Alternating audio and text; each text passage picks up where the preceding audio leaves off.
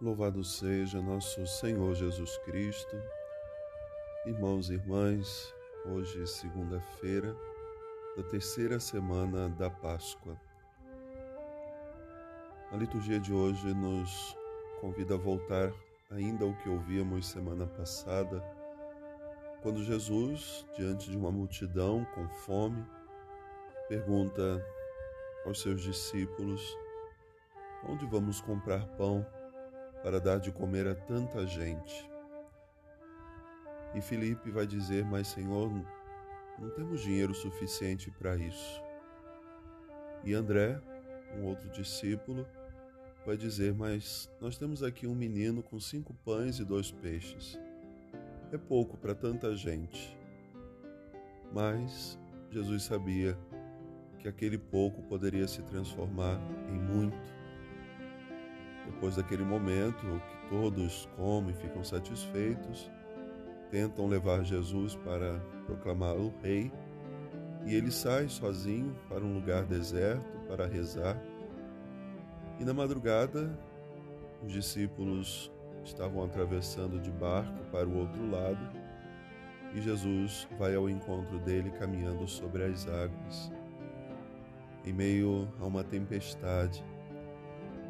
E o Evangelho de hoje é a continuação disso, quando aquelas pessoas perceberam que o barco já não estava mais ali, Jesus não tinha ido com eles e onde Jesus estava. E eles começaram a procurar e logo perceberam que Jesus também estava do outro lado. E foram em busca de Jesus. Jesus, sabendo o que se passava no coração daquelas pessoas, vai interpelar, dizendo: Vocês não me procuram porque viram os sinais que foram realizados mas me procuram porque sentiram fome novamente. Jesus tinha consciência de que aquelas pessoas não estavam indo em busca dele, mas daquilo que ele poderia oferecer. E nós bem sabemos que para muitos hoje também a importância de uma pessoa está naquilo que ela está naquilo que ela faz, não naquilo que é.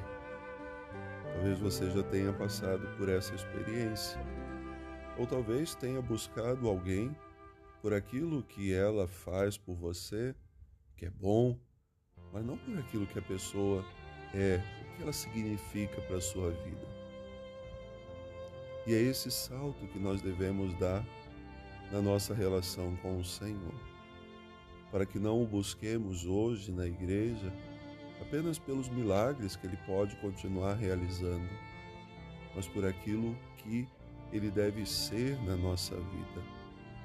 Reconhecer o seu senhorio sobre cada um de nós.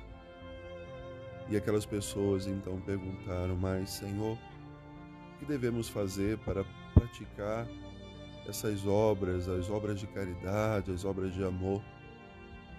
Jesus não dá a eles nenhum direcionamento de coisas que poderiam fazer, de atividades, mas simplesmente diz que vocês creiam em mim, creiam no Filho de Deus. É pela fé que então vamos nos abrindo à obra, às ações.